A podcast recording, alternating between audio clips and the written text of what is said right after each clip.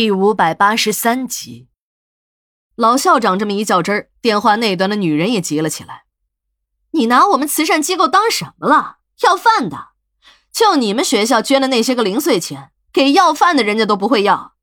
你愿意处理呢，就自己处理。反正我们没有时间和你们玩那小孩子过家家的游戏。”听了女副会长的这番话，老校长险些被雷晕过去。事后，老校长还特意的打听了这个女人。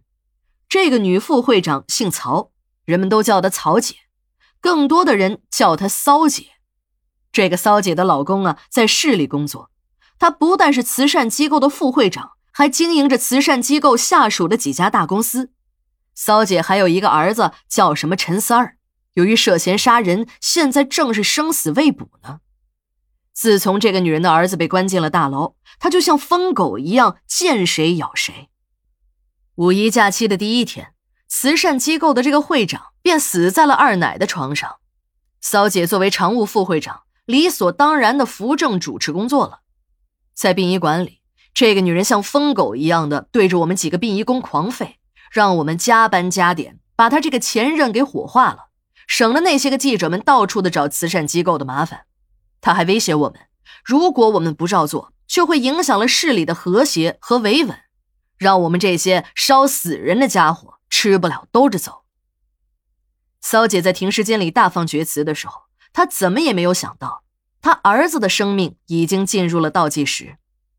对这一切，骚姐还是有预感的，尤其是那两个发着诡异光彩的灯笼。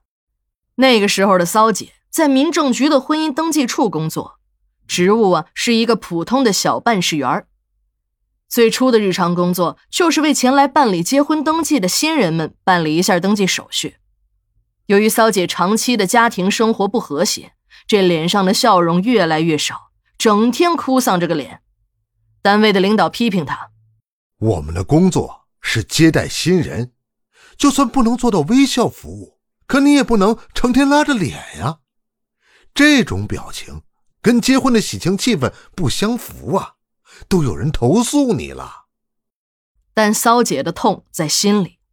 结婚后，她一直过着守活寡的日子。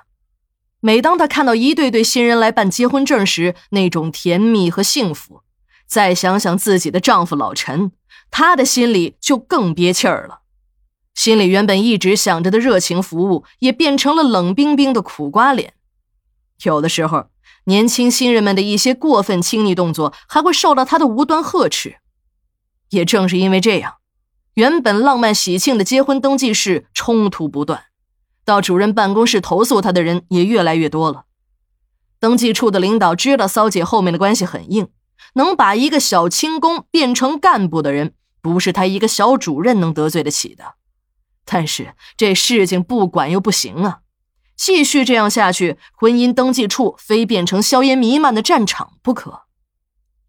最后，领导想出了一个好办法，根据物尽其用、人尽其才的原则，把骚姐调到了负责办理离婚手续的办公室。别说，这个领导颇有一些识人之术。自从骚姐负责办理离婚登记以来，原本争吵不断的那些，不管是撕破了脸还是没撕破脸的夫妻们。在看了骚姐的那张苦瓜脸，听了骚姐那带着一万个不耐烦的调解词后，都不再作声了，不是默默的离去，就是乖乖的办了离婚手续。登记处的主任很高兴，以前那几个工作人员都是抱着宁拆十座庙，不破一桩婚的原则，如果不是夫妻感情确实已经破裂，能凑合着过，还是要尽量劝着人家过下去。有些夫妻似乎也摸透了工作人员的脾气，一点点的家庭矛盾也会上升到离婚的程度，而且是一闹离婚就直奔登记处，弄得跟真的似的。其实啊，有不少人的心里根本连离婚都没考虑过，只不过是一种发泄的途径罢了。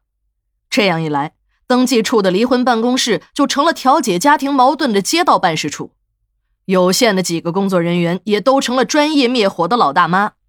时间长了，那些人就还认准了这儿，就是不离婚也来这儿，一点的小事就来这儿倒苦水，结果最后就是让登记处不堪其扰，工作人员也是叫苦连天呢。几个年轻人听了那些家庭主妇的苦水，直呼太可怕，自己干脆啊以后都不结婚了。